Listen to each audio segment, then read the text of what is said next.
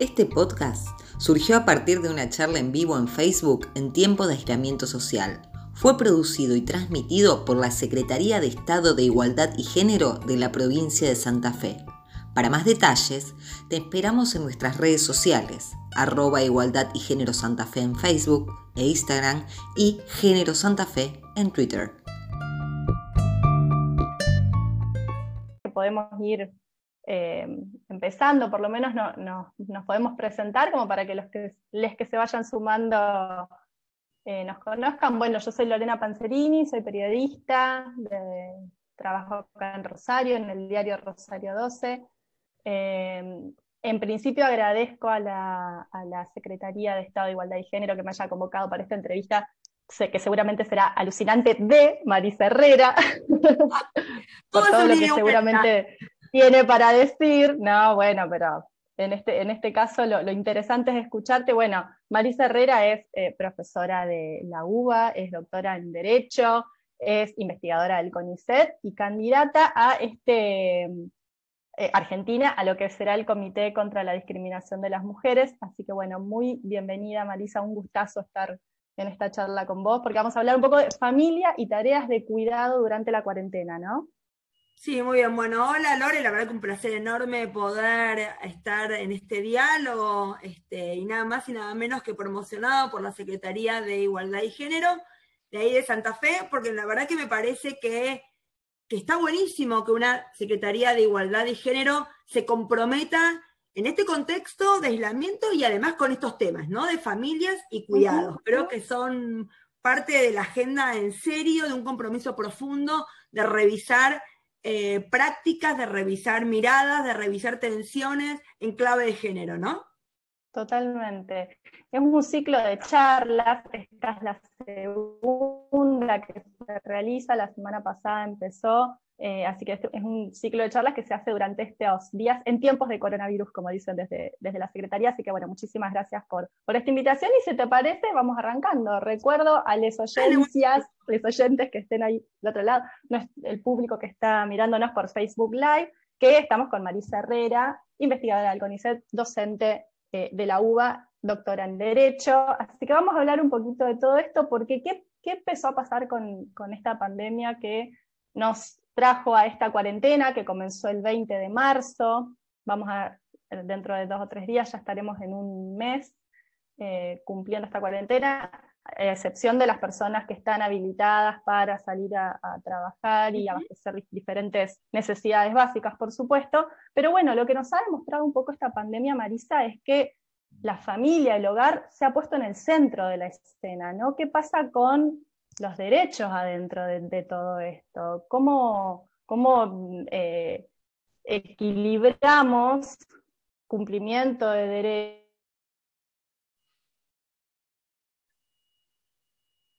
Ay, se cortó justo un poco.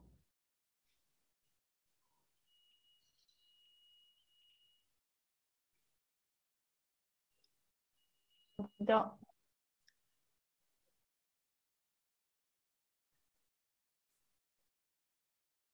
Mm, a ver qué se cortó. La imagen. Vamos a un ratito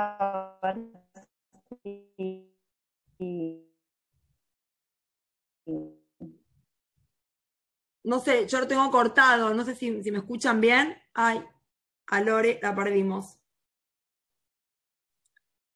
Eh, si, quieren, eh, como hasta que Lore vuelva a, retomar este, este diálogo, eh, yo me presento, soy Marisa Herrera, soy investigadora del CONICET, profesora, y bueno, básicamente en este espacio que genera la Secretaría de Igualdad y Género de la provincia de Santa Fe, el tema tiene que ver con familias y cuidados un poco retomando, que algo escuché de la primera pregunta de Lore, ¿no? Esto de cómo podemos empezar a repensar el hogar como un lugar de protección y el lugar también, y el hogar también como un lugar de violencia, ¿no? Y me parece que también eso es lo que está quedando muy en evidencia en este elemento social preventivo y obligatorio, porque esto de obligatoriamente quedarnos encerrados, bueno, no solamente tiene que ver con la protección de las familias, digamos, con esta idea de cuidados y cómo nos revisamos a los cuidados, sino también ha puesto sobre el escenario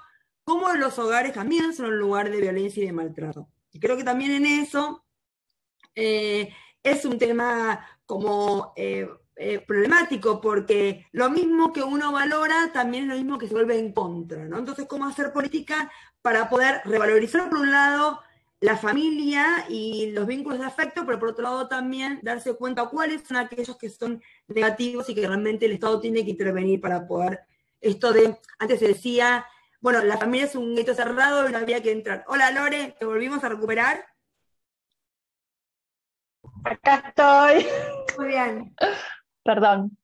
No, muy bien. No, un poco estaba contestando tu pregunta de la idea de el hogar como algo de cuidado, pero el hogar también como algo de violencia, ¿no? Digo, esta, doble, esta doble juego, que, eso justamente me parece que es lo más complejo. Yo creo que el aislamiento social obligatorio nos puso en, un lugar sumamente, mm, digamos, em, complejo y además en un lugar sumamente eh, difícil, porque justamente a la hora de intervenir cuando hay violencia, al no poder entrar en, ese lugar, la pregunta es cómo puede haber otras vías de entrada desde el Estado, ¿no? Por eso empezamos a pensar el tema de el WhatsApp, no la línea telefónica, porque el hablar por teléfono implica también que te escuchen. Totalmente. Empezar con esto que yo llamo las tres C. Yo creo que esta pandemia nos ha obligado a las tres C. Compromiso,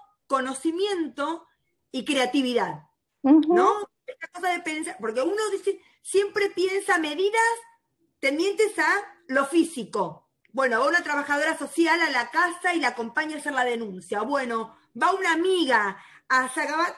Acá estamos en este aislamiento que nos obliga a tener que repensar lógica, y en esto que decíamos antes, que estamos al aire de, en una cultura como la nuestra, donde el acercamiento, donde el abrazo, donde el ir a buscarte, donde llevarte, donde esperarte y acompañarte, es un elemento fuerte. Entonces, ¿cómo hace el Estado para poder reimaginar herramientas en un contexto donde todos los días son tantas las medidas que tenés que tomar, porque decir, bueno, ¿qué hago con los chicos? ¿Qué pasa con los chicos?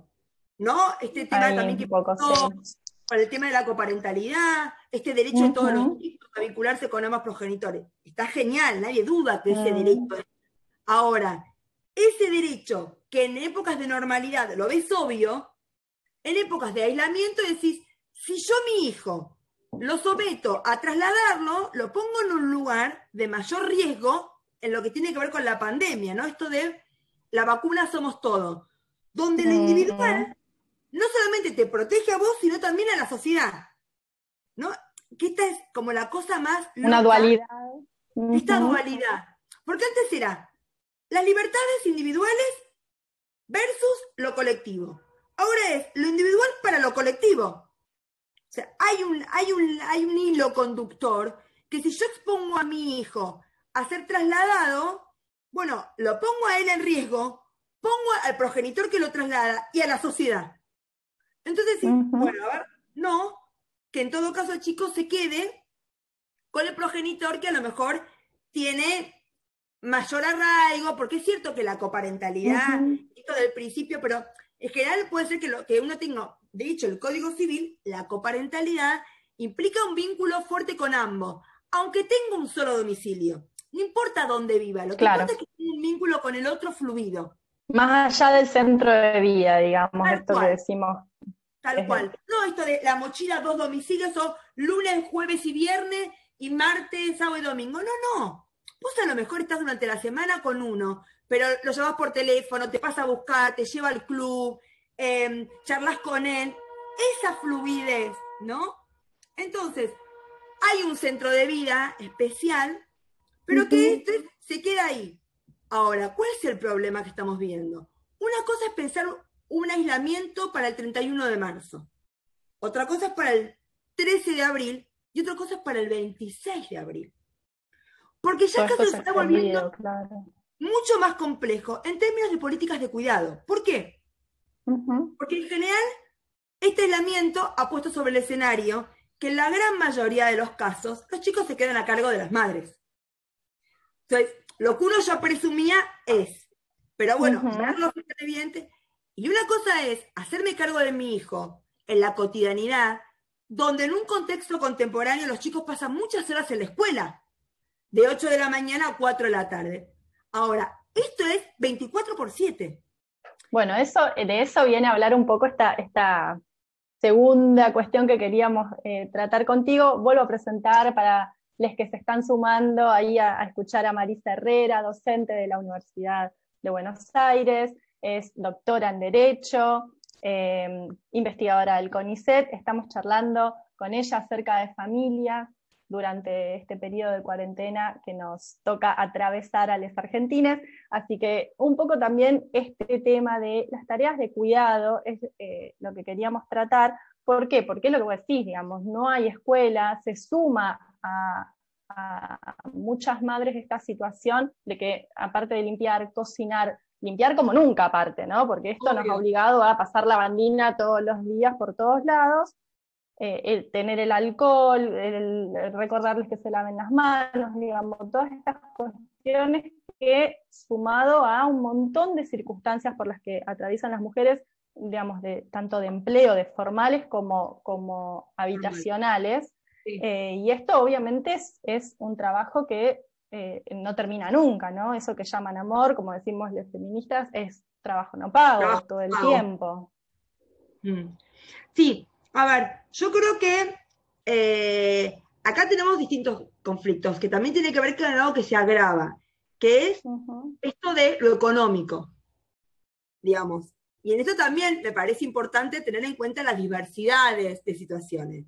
Yo siempre digo, si bien la ley es una y el texto escrito tiene sus limitaciones, lo cierto es que justamente uno, los derechos humanos vienen a poner sobre el escenario que no somos todos iguales que esta pandemia tampoco golpea igual a todos los sectores. Hay un sector que viene mucho más castigado y esta feminización de la pobreza se agrava más todavía en este contexto de eh, aislamiento. Porque además de limpiar y hacerte cargo todo, es pensar, bueno, ¿qué hago con el trabajo? ¿Cómo salimos de esta? ¿Me van a bajar el sueldo? ¿Voy a perder el trabajo? Todo eso son preocupaciones que la gente tiene, que se va magnificando. Y cuando vos encima sos madre sola a cargo del hogar, o cuando sos, bueno, todo eso va trayendo. Y ni hablar cuando además tenés temas como hemos tenido, que se han judicializado temas de chiquitos con problemas de discapacidad. Que ahí también empezás como a tener triple vulneraciones. Ser menor de edad, eh, el tema de la pobreza y el tema encima de tener un chiquito con discapacidad, que por eso hemos tenido fallos que después, en el tema de las ampliaciones, el gobierno fue teniendo en cuenta qué pasa con los chicos con discapacidad y en especial los chicos con síndrome de autismo, que porque para esos chicos el espacio público no solamente es, bueno, querer salir, el espacio público para ellos es parte de su rehabilitación, es parte de su salud mental. Entonces, se empezó a dar cuenta justamente que en estos casos había que empezar a ver una ampliación. ¿Cuál es el problema que estamos viendo ahora? Hasta el 31 de marzo decías a la gente, bueno, estimado, tu principio de coparentalidad quedó relegado por un bien común, incluso para no exponer a tus chicos. Genial. Ahora, pasa el tiempo y te dicen, yo ya no aguanto más. Por lo cual yo creo que esta debería haber sido una buena oportunidad para sacar una nueva resolución en el cual digan de poder hacer cambio de cuidado siempre que eso sea en beneficio de los chicos. ¿Por qué?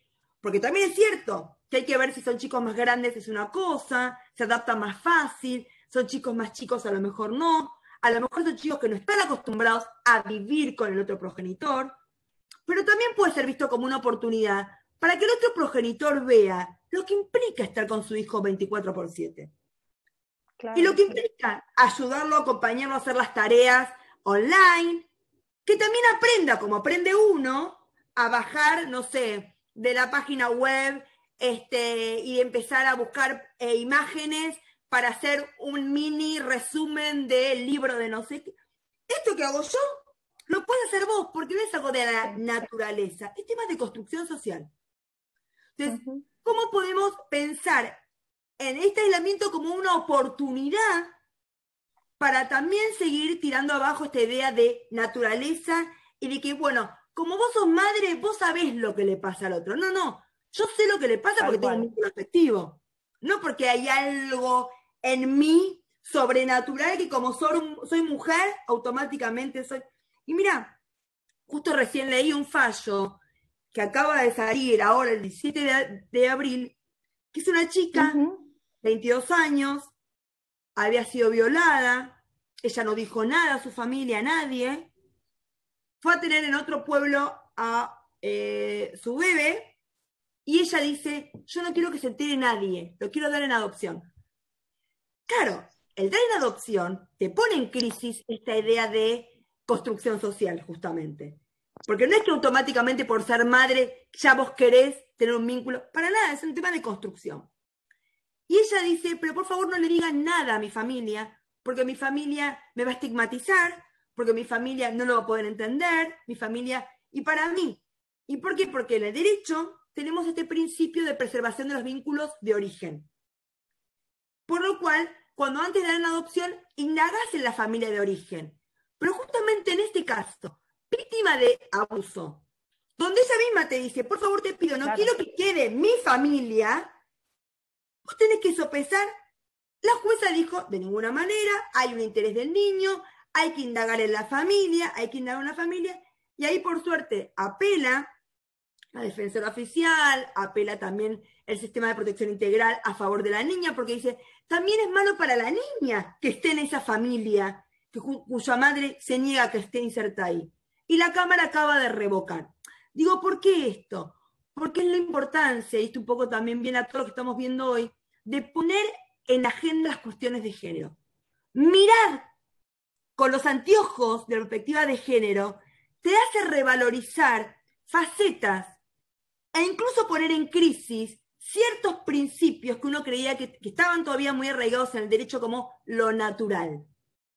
Que nos pasó mucho con el matrimonio igualitario, ¿no? Por eso yo le decía a las chicas, esto de familias y cuidados.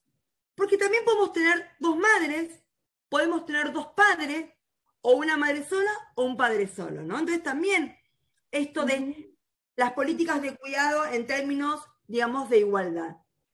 E incluso cuando uno analiza los proyectos que se presentaron en la Cámara de Diputados, por ejemplo, sobre licencias, claro, siempre uno lo piensa, la madre, porque, perdóname, si son dos mujeres, decir la madre, te, falta la otra. Te digo, porque regular en... O sea, Argentina tiene hoy un debate muy profundo, gracias a un montón de leyes que fuimos teniendo que nos han puesto a la vanguardia, pero también nos ha obligado a revisar profundamente temas de lo natural, ¿no? hay, te comento Marisa, hay algunos comentarios que van llegando a, este Facebook Live. Eh, Gabriela Pérez, Graciela Rojas, Andrea, Mariel, eh, Manuel Ortego. Bueno, hay varios, eh, varios usuarios que están ahí haciendo comentarios. Algunos de los comentarios dicen que hay que considerar los regímenes comunicacionales fijados con violentos, ¿no? Esto también es un tema. Obvio. A ver, primero, la gran mayoría de los superiores tribunales de justicia de las provincias han prorrogado automáticamente las medidas, cualquier tipo de medidas que se hayan tomado en, el marco de violencias. O sea, si vos tenías impedido la comunicación, claramente eso se sigue tomando. eso está clarísimo. Cuando, digamos, y uno lo hace en protección de las personas, no solamente del adulto, sino también de los hijos, claramente. Ahora, el tema es que cuando uno habla de coparentalidad, ya está hablando de un régimen donde hay vínculo con ambos progenitores. Justamente cuando hay violencia, ya ahí no hablas de coparentalidad, ya hablas más de un progenitor que además es el progenitor cuidador, que además es el progenitor digamos, y justamente, digamos, el progenitor protector, por decirlo así, y no eh, el vínculo con el violento. Me parece que también hay que empezar a, digamos, no es que porque haya un aislamiento se borró todo y ahora es todo coparentalidad, de ninguna manera. Justamente en aislamiento lo que hay que hacer es esas medidas están prorrogadas. De hecho, hubo un fallo muy interesante la semana pasada en Córdoba, que en el marco de un proceso de violencia, donde una mujer está embarazada y el tipo es violento con ella, y el tipo quería estar en el parto.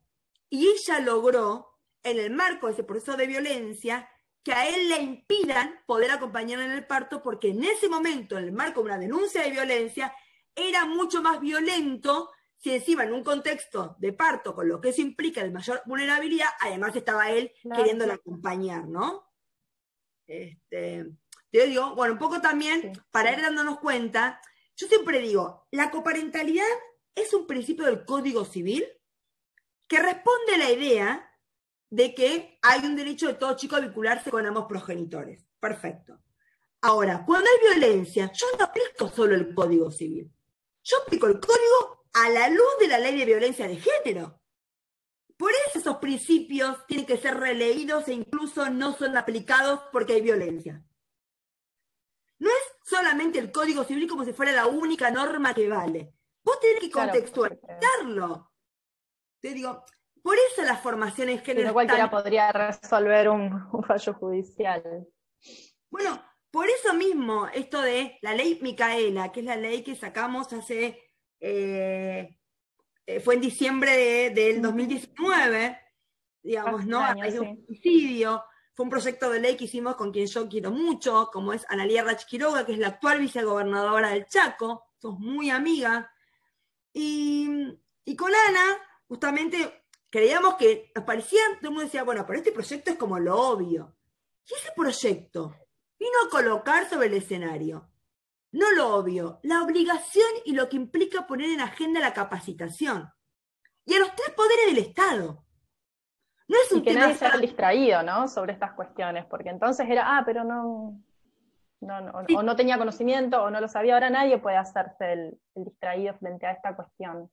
Tal cual. A mí me gusta mucho la eh, reglamentación que tiene el decreto 192 de la provincia de Santa Fe, donde se reglamenta la ley Micaela, porque primero habla de una capacitación cada dos años se actualiza y se eh, reitera, ¿no? me parece bueno que sea realmente un compromiso. Y la pregunta hoy en todo caso sería, no si vos tenés que capacitarte, que ya es algo obligatorio, sino es el contenido.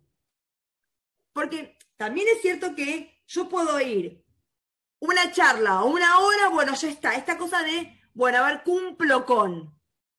No, esto es si realmente es un compromiso real que se tiene con las cuestiones de género. Le digo que creo que también ahí, ahora estamos en un nivel un poco más profundo. No sé qué cumplirlo o no, sino cuál es el contenido, porque también el contenido de la capacitación está realmente eh, cuál es el grado de compromiso que se tiene con estas temáticas y la diversidad, porque también tenemos temas de violencia obstétrica, que hace el campo de la salud, temas de derechos sexuales y reproductivos, temas también que tienen que ver con el tema de lo laboral, digamos, temas que tienen que ver con el derecho penal, o sea, es, género es una mirada absolutamente transversal, ¿no? Y bueno, por eso yo creo que... Todas las instancias de la vida, tal cual. Todas, Tal cual. Por eso decían, el que te pone multas, ¿por qué tiene que? Porque ese también, cómo te trata, qué es lo que ve, qué es lo que realmente. Porque esa es tener una educación con, digamos, eh, con un compromiso fuerte en materia de género, ¿no? Y ni hablar el sistema educativo. Porque el sistema educativo es el que realmente más permeable, ¿no? Por eso yo siempre digo, la ley de matrimonio igualitario, cuando lo hicimos, que fue una ley para mí una gran ley, que ha tocado el corazón de los prejuicios, para mí ha sido central, para estar hoy hablando de los temas que estamos hablando también incluso. Em, esa ley, digamos, las cosas que se decían y todo, y todavía en, nuestra camada te miraban medio, te decían de todo. Mis hijos, los chicos más jóvenes, ya tienen otra cabeza y también son producto de esos debates. Tal cual. Cuando vemos el pañuelo verde, ¿no? esas mochilas con los pañuelos verdes, ¿no? Lo que implica el símbolo del pañuelo verde y esas mochilas, con, lleno de pibas jóvenes. Por eso son pibas que justamente son producto de estos debates, que son producto de esta mirada, ¿no?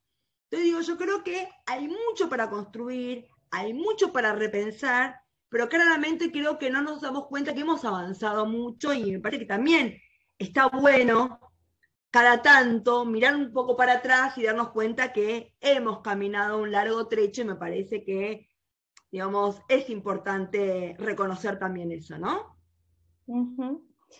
Bueno, les recuerdo a, todos los que estén del otro lado que estamos charlando, conversando sobre familias y tareas de cuidado con Marisa Herrera, docente de la UBA, doctora en Derecho, investigadora del CONICET. Veníamos hablando un poco de esta cuestión de tareas de cuidado dónde recaen esas tareas de cuidado, infancias como el centro un poco de lo que es toda esta cuestión de la cuarentena en el hogar, y eh, el tema de la coparentabilidad, cómo hacemos en estas circunstancias. ¿Qué pasa con las cuotas alimentarias, eh, Marisa, en este periodo en el que ya estamos por, completar un mes? Eh, ¿Qué está pasando con esa situación? ¿Qué se está viendo en, en la justicia? Bueno, básicamente como que la justicia también fue como dándose cuenta con el tiempo y fueron haciendo acordadas nuevas de ir ampliando en qué temáticas eh, se puede habilitar feria, ¿no? Como se le dice, se puede intervenir. Alimentos es una. De hecho, estamos empezando a tener fallos muy interesantes, uno en la provincia de Buenos Aires, otro acaba de salir esta semana en Río Gallego, de ya directamente por WhatsApp, ¿no? Directamente la abogada manda el WhatsApp de feria solicitando los alimentos provisorios, que son los más urgentes, los de extrema necesidad, diciendo, tengo cuatro chicos, no puedo más, necesito que coman. Bueno, ahora, ¿cuál es el problema que estamos teniendo? El tema más bancario. ¿Por qué? Porque siempre el banco necesitó el papel, el oficio judicial para que la persona cobre, ¿no? Bueno. La burocracia siempre por delante, ¿no? Sí.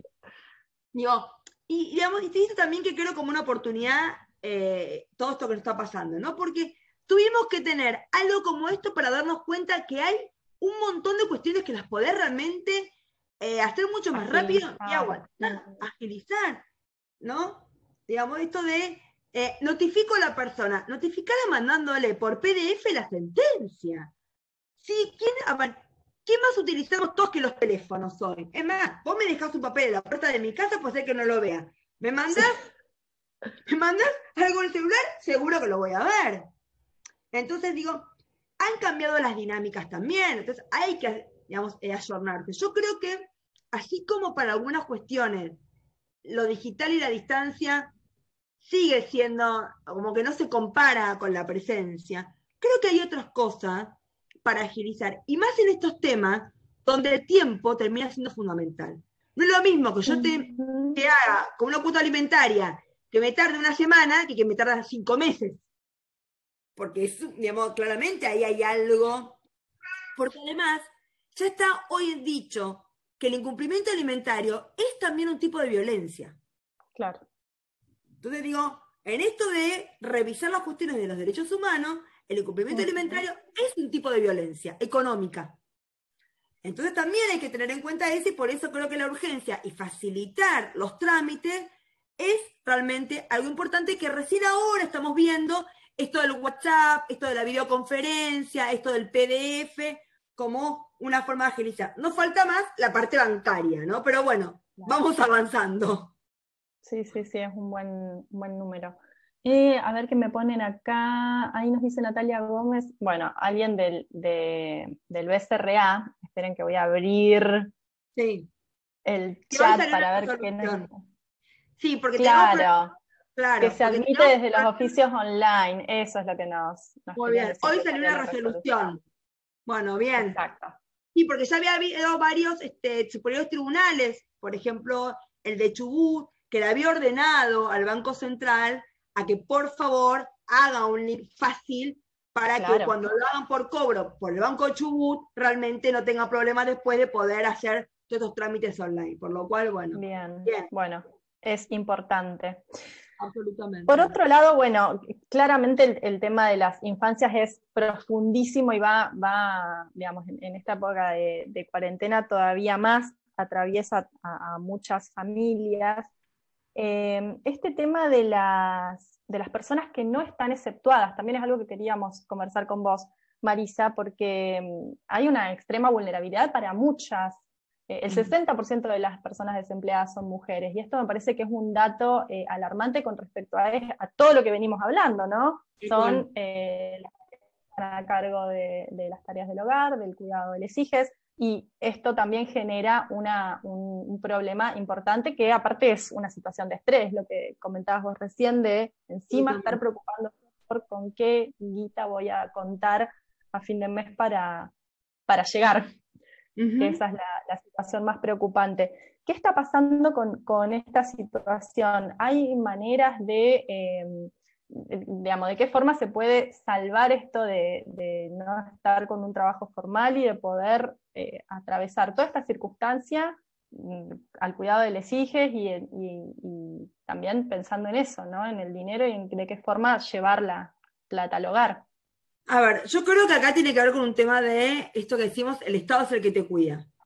El Estado debe realmente focalizar sus políticas en aquellas más vulnerables. Y si vos tenés una eh, feminización de la pobreza elocuente en un contexto grabado por la pandemia, ese es un grupo eh, destinatarias donde ahí el Estado tiene que estar más fuerte.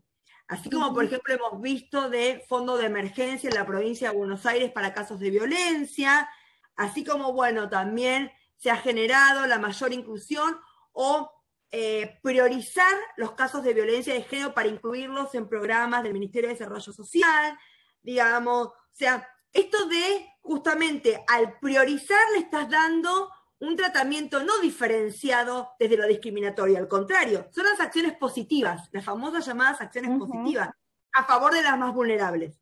Entonces, si vos sabés que las mujeres son las más vulnerables, por datos elocuentes, son las que ganan menos hasta el mismo trabajo, son las que están más en trabajos informales, son las que están más a cargo del hogar. Bueno, tienen que estar las políticas destinadas básicamente también a ellas como típicas acciones positivas a favor de las mujeres, ¿no?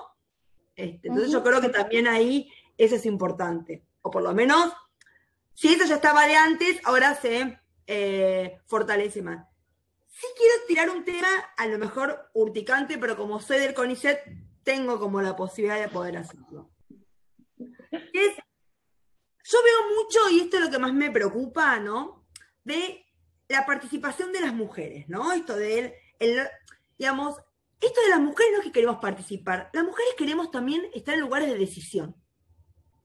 Porque yo sigo viendo en las fotos que siguen siendo todos hombres veo muchas fotos de hombres, digamos, ¿no? Y hubo un, este, artículo muy bueno en Infobae, no en Infobae de acá, en Infobae de afuera, en el cual dice, donde las mujeres que han decidido o han manejado la pandemia, la han manejado muy bien. Y sacan el caso de países en otros países, Taiwán, sacan en otros países, ¿no? Entonces yo digo, ojo con esto, porque realmente logramos poner en agenda en serio la cuestión de género, porque cuando vos ves, está bien, eh, ves al ministro de Salud, lo cual es obvio, ves al ministro de Desarrollo Social, lo cual es obvio, pero yo le quiero ver a Eli también ahí, digamos, porque también en este contexto, a la hora de sentarse en la mesa de discusión, yo quiero verla también a ella ahí. Digo, en el sentido, ¿por qué? Porque siento que hay un discurso, que el discurso está bien, pero a la hora de implementarlo, de ser consonante con ese discurso, ahí estamos todavía, nos falta dar ese paso donde realmente deje de ser un discurso y sea una realidad. Creo que todavía ahí nos falta un poco, ¿no? Digamos, por lo menos es lo que yo veo. Em, bueno, un, poco de esto que vos decías, estamos sosteniendo desde atrás, hay mucho también de esta cuestión em, con respecto a, cómo están funcionando los merenderos, los comedores, y siempre las mujeres eh, al frente de esta necesidad básica, sobre todo para las infancias, eh, pero también para muchas familias ¿no? que no están pudiendo garantizar ese, ese derecho básico en sus hogares de manera particular. Eso, bueno, claramente es algo que, que en lo que se ha destacado en esta pandemia. Otra de las cuestiones eh, que queríamos consultarte, recién mencionabas esto de mm, la nota de Infobae con respecto a cómo las mujeres han manejado la pandemia en distintos países. También hubo un caso que es el de la ministra de Noruega que hizo una conferencia de prensa para las infancias, ¿no? para que las niñas puedan preguntar, sacarse los miedos o manifestarlos. Eh, y, preguntar todo aquello de lo que tienen dudas durante este tiempo en el que se les va diciendo mientras va sucediendo, porque estamos aparte todos en una, todos en una situación de mucha incertidumbre, ¿no? Eh, ¿qué, ¿Qué mirada sobre eso?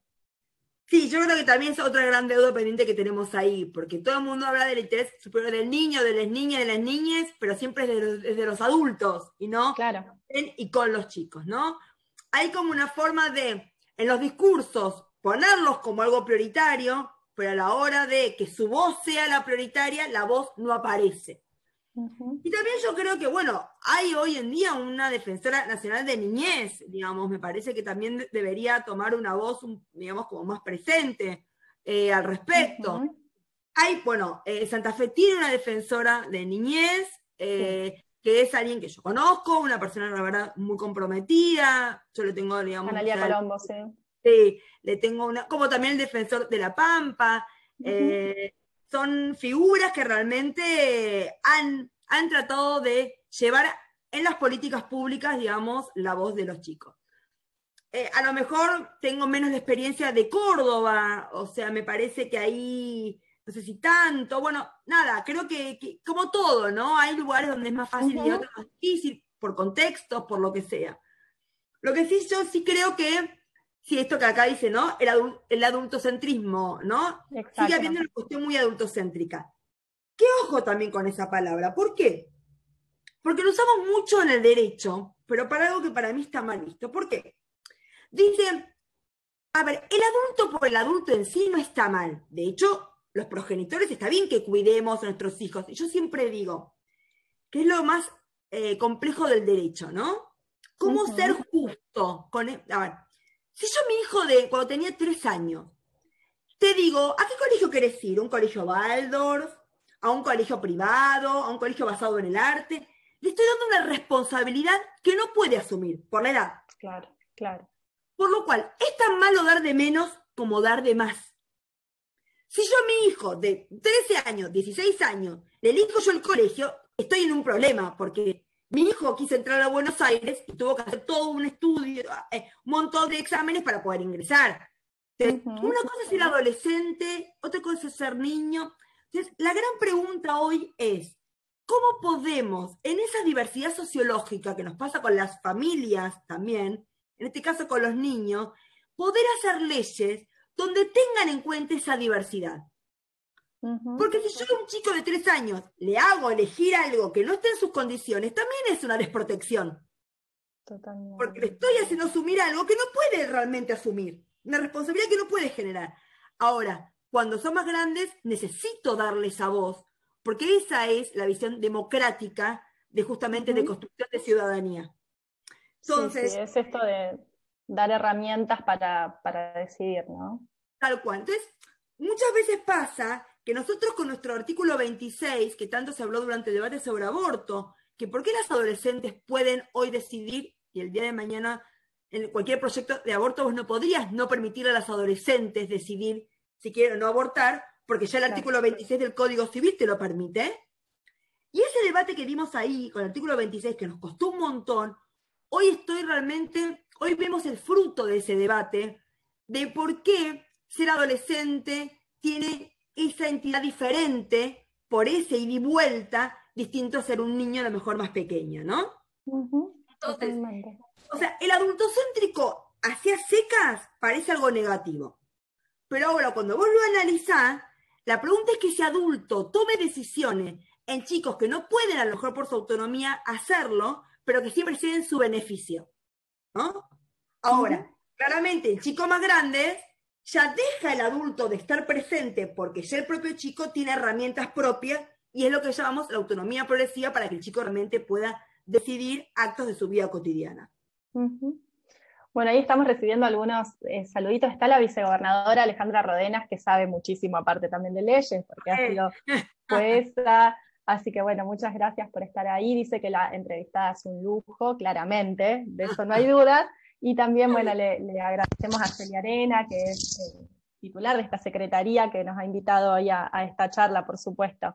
Y yo bueno, quería contar una cosa, porque la verdad que cuando uno hace, cuando uno está como asesora en la Cámara de Diputados, no saben el placer que es trabajar con alguien que sepa, que vos hables y que te entienda, que vos hables y que te saca el toque las ideas. La verdad que Ale es un lujo, porque, porque la verdad que con ella siempre fue fácil trabajar, fácil dialogar, entendía perfectamente, con las diversidades de temáticas que no, que se tratan en muchos temas, digamos, eh, como, como, como, la Cámara de Diputados.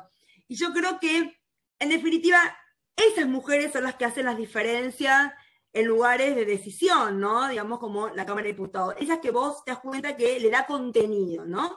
Y por lo cual nada, para mí un placer enorme también eh, haberlo conocido y tener un vínculo tan profundo como el que tengo con Ale. Así es, bueno, yo la conozco más del ámbito judicial por caminar los pasillos de tribunales y ir a golpearle la puerta del despacho en, aquellas épocas, así que bueno, sí, eh, eh, es muy cálida en ese sentido. otra de las cuestiones porque, digamos, venimos hablando de todo lo que viene eh, siendo, lo que viene provocando y lo que viene generando esta pandemia, pero ¿qué a partir de esta pandemia, cómo la podemos aprovechar este, este periodo de cuarentena para, digamos, qué normas se pueden crear a partir de esto, de qué manera podemos sacarle un, jugo a, todo esto que nos ha estado pasando y que nos está pasando y que probablemente durante un tiempo más eh, esté atravesándonos, ¿no? Sí, a ver, esta idea, ¿no? De la pandemia como eh, oportunidad, como digo yo, ¿no? De verla como... Yo primero creo que deberíamos repensar en doble plano. Uno es la urgencia, pero también hay que haber un equipo, un grupo atrás de que piense el día después y a largo plazo. Claro. ¿no? Esta doble construcción de a corto plazo, que ya esto nos llevó claramente a, a este caos de ir sacando eh, resoluciones y legislaciones y qué pasa con los bancos y qué pasa con los jubilados y qué pasa, todo eso, ¿no? Pero otro plano que piense más allá. Porque ahí, para no cometer los errores de que el día a día te va comiendo, y la verdad que no puedes este, prever todo. Entonces yo creo que ahí es importante, a lo mejor para poder salir bien, es que haya otro grupo que pueda pensar a largo plazo. Yo voy a hablar de lo que a mí Em, me incumbe que tiene que ver con mi ámbito, que es el jurídico, ¿no? O el del derecho, por decirlo de una manera. Un derecho, un derecho feminista, de un derecho comprometido con los derechos humanos. Esta idea de darnos cuenta que el Estado, en definitiva, es el que nos salva y el Estado es el que nos cuida, para el derecho es fundamental. Creo que era lo que necesitábamos en algún punto y hay que optimizarlo para bien porque siempre el derecho fue bastante individualista. De hecho, la carrera de derecho es muy individualista y muy mm. solitaria, ¿no? Entonces digo, esta idea de empezar a pensar el derecho como herramienta de transformación colectiva y esta idea de que en definitiva nos salvamos, digo, va a ser muy importante, porque nuestras facultades, a ver, yo siempre digo, un juez no es machista porque salió así. De alguna facultad viene ese juez en algún lugar nos formamos. Yo creo que las universidades tenemos, las universidades públicas en especial, tenemos un fuerte compromiso y una deuda con la sociedad enorme. En lo cual yo creo que ahí también nuestras facultades tienen que empezar a tomar esto que nos pasó como herramienta de estudio, como herramienta de estudio para el adentro. Bueno, a ver, ¿qué hizo el derecho? ¿Qué pasó con el derecho? ¿Qué otras cosas podemos empezar a repensar a raíz de esto? Y me parece que nos va a hacer un cimbronazo, porque yo siempre digo, y esto es una cuestión propia personal mía, ¿no? Las facultades nuestras siempre han sido muy patriarcales, muy verticalistas, muy individualistas y muy gorilas. Y hablar en clave de justicia social es hoy hablar de una revisión crítica del derecho justamente en esa clave de justicia social que es una clave de derechos humanos. Entonces yo espero, quisiera creer, a lo mejor algunos dirán, qué romántica que es, pero prefiero pecar de romántica, porque yo siempre dije, no hay nada peor que estar eh, eh, eh, directamente que no te importe nada, ¿no? Creo que prefiero pecar de más que de menos, no por anestesiada, sino en todo caso por romántica, de creer que es una oportunidad para empezar a revisar en nuestras facultades cuál es el rol del derecho, digamos, en algún punto a la hora de este replanteo, de repensarlo de una cuestión individual a una cuestión colectiva, que no es autonomía versus orden público, que es las libertades de las personas, pero en esto de estando siempre en espejo para lo colectivo. Esto en definitiva de la vacuna somos todos, que nos puso en este dilema el aislamiento social, ¿no? Bueno, un poco de eso, casi que atravesamos toda la charla, ¿no? Hablando de lo que es eh, la justicia social, de la, necesidad de dar un acceso a la justicia. ¿Qué, análisis podés hacer vos de la, digamos, recién hablábamos de lo que pasa en, los ámbitos de estudio, pero ¿cuál es la respuesta judicial que está dando hoy la sociedad? Este descreimiento que hay de la gente hacia la justicia, viene a partir de, supongo, de todo esto que vos venís planteando, pero ¿cuáles son las, herramientas con las que, de las que hay que tomarse para justamente modificar esta cuestión, para acercar la justicia a la gente, para que deje de ser esos eh, edificios, esos lugares tan fríos y tan... Eh, exacto, tan enormes y, esos elefantes que la gente cree que, sobre todo, aquellas personas, como hablábamos al principio, que están más alejadas de los bulevares y que son las que menos acceso terminan teniendo siempre a, la justicia, ¿no? ¿Cómo, ¿Cómo, modificamos esto como país, digo, como sociedad? A ver, yo primero creo que esto que, nos preguntamos siempre de si a la gente, si la gente tiene un descreimiento en la justicia, habrá que preguntarse por qué. ¿No? Me parece que acá también nunca nos hicimos una autocrítica de por qué la gente no nos quiere, digamos, en algún punto, ¿no? Mm. Digo, la justicia en sentido amplio, hablo de los abogados, hoy hablaba con una, con, una escribana, siempre se siente que están en un lugar no de privilegio y, fuera de la realidad. Bueno, hay que preguntarse por qué la gente piensa así de nosotros. Primero, me parece que esa pregunta hay que hacerla. Segundo, también yo creo que también, y soy muy crítica, por ejemplo, de nuestra Corte Suprema de Nación. Primero, digamos, o sea, esto de siempre está atrás, siempre está última, nunca está a la vanguardia de nada. ¿No? Digo, o sea, no tiene ideas creativas, no tiene salidas creativas, no tiene eh, vínculo con la sociedad, no tiene un lenguaje claro, no tiene un lenguaje... Siempre son rencillas internas, si sos de pirulo de mengano, si tal no le quiere abrir no sé cuánto, si es la postura de tal que no... Digamos, están pensando más en ellos y en su mundo y en su... que en el afuera. Entonces yo creo que también esta pandemia los atraviesa para preguntarnos, ¿qué justicia queremos? Y para eso también hay que preguntarse, ¿qué corte también queremos? Porque nuestra Corte Suprema es el último vértice y en definitiva un replanteo profundo allá arriba va también derramando en algún punto más abajo. Yo te dijera que vos tenés en la corte a personas donde realmente vos, o sea, esta cosa de no estar accesible, ¿no? De sentir que es allá arriba. Bueno, me parece que también hay algo de la justicia de uno lo crea allá arriba. Y por eso, si yo saco algo positivo de esta pandemia en la justicia, por lo menos en lo que yo fui viendo en los fallos, los que más han estado cercanos es la justicia de la justicia esa que está, la de paz, la que arregla los temas, las que, las que han sacado medidas en materia de violencia, las que han sacado medidas de... Esta de esa justicia que está más cercana a la gente. ¿Por qué? Porque en un contexto de aislamiento, para mucha gente esa justicia es eso o la nada. Entonces, me parece que también hay que empezar otra vez a, hay que, así como digo, hay que hacer una, espero que la pandemia sea una revisión profunda para las facultades, de cómo enseñamos derecho, de qué profesión queremos ser, de qué derecho queremos, también lo tiene que ser para la justicia. Y una va dada a la otra, ¿no? Porque yo creo que esto de la feria judicial, y algunos decían, pero están de vacaciones. Claro. Bueno, no, no, no, no. Vos deberías haber trabajado diez veces. Mucha gente me decía, pero yo pienso que están de vacaciones. No, no. A ver, Vos perfectamente podés empezar a tener con el telefonito, con videoconferencia, con... El tema es que tengas el compromiso de hacerlo. es, es el gran problema. Muchos quieren ser juez, muchos quieren ser cacique, Pero realmente para ser justos en serio, para una justicia en serio, hay que ser más, más, más y menos cacique. Y eso implica revisar de manera profunda el concepto de poder judicial. Que, entonces digo, a mí parece que son debates interesantes. Yo espero que la pandemia nos pueda dejar como enseñanza todo esto de ir a algo más colectivo y no algo individual. Esto de los WhatsApp, de haber pensado en algo más creativo. Bueno, seamos creativos, porque en definitiva eso es resolverle la vida a la gente. Y eso es creatividad. Que no tenga que tener una pandemia para que te pongas a pensar en la creatividad.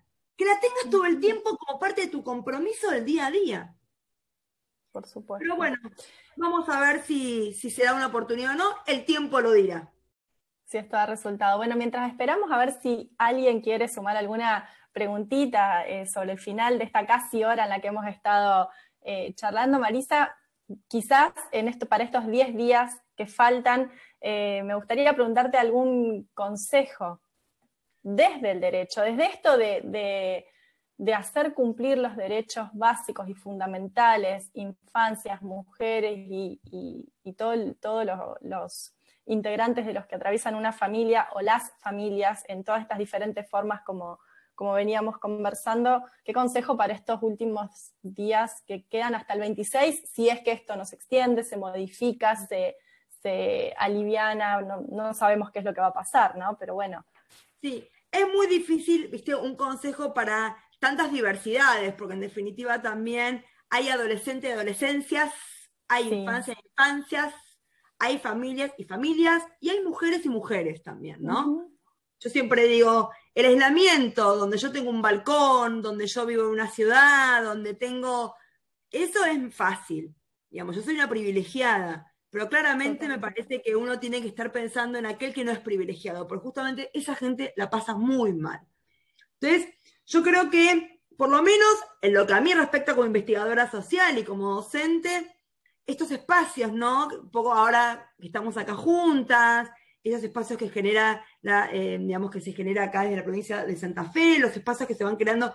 Tengo muchos pibes y pibas de los centros estudiantes de las universidades nacionales, ¿no? que están muy generando con Instagram, pregunta, ¿y por qué estudiaste derecho? ¿Y por qué? Bueno, que se empiece a interesar también esto de lo más humano o esta faceta más humana que el derecho tiene, ¿no? Entonces, yo creo que en estos 10 días, a mí en lo personal, lo que me queda es seguir generando espacios de debate, espacios de profundidad, espacios de ir contando fallos nuevos para ir viendo qué otras medidas creativas e ir difundiendo cosas buenas que se hacen en otros espacios. Y si cada una de nosotras pudiéramos también hacer nuestro aporte, creo que por lo menos estos 10 días los pasaríamos, aunque sea un poquito mejor. Totalmente. Sumo sobre el final una preguntita que nos hace Vero Aparicio, que dice, ¿cómo hacemos para que los jueces y funcionarios judiciales sean más humanos, más accesibles? ¿De qué manera eh, entra ese chip? Yo sí creo una cosa que tenemos que también que repensar, que es la selección de los jueces y las juezas. Otro gran tema es la selección de los jueces y las juezas. Mm. El amigo de, el sobrino de, el hijo de, el de... Eh, eso se paga caro. Porque yo siempre digo, de los tres poderes del Estado, el peor es lejos la justicia. Porque el, Ejecutivo o el Legislativo cada cuatro años lo votás, se somete a la democracia. En cambio, el Poder Judicial no somete a la democracia. A vez que lo seleccionaste, lo tenés 20 años, 30 años, con lo que implica. Por eso yo creo que también deberíamos darnos un debate profundo de cómo seleccionamos a nuestros jueces y juezas. Porque siempre, cuando dice, la justicia no existe, la justicia. Somos las personas que integramos la justicia.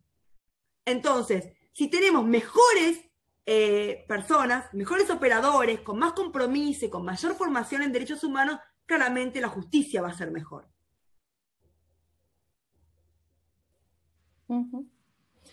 Bueno, Marisa, no sé si quieres sumar algo más a esta charla tan interesante. Te estaríamos escuchando durante horas y seguramente tenés muchísimas cosas más para, decir y para aportar.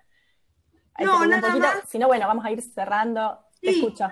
No, nada más, este, la verdad que eh, agradecerte por, por, este diálogo, por esta buena onda, por, esta, por este intercambio, agradecer un montón a la Secretaría por la confianza y, bueno, fuerza, porque estar hoy en el Ejecutivo también sabemos que es tarea ardua, porque en la cancha se ven los pingos, pero la verdad que les tocó jugar un partido muy complejo. Así que nada, de este lado todo lo que se pueda colaborar, porque en realidad estas son las redes que hay que tejer, ¿no? Las redes de sororidad, como le decimos nosotras.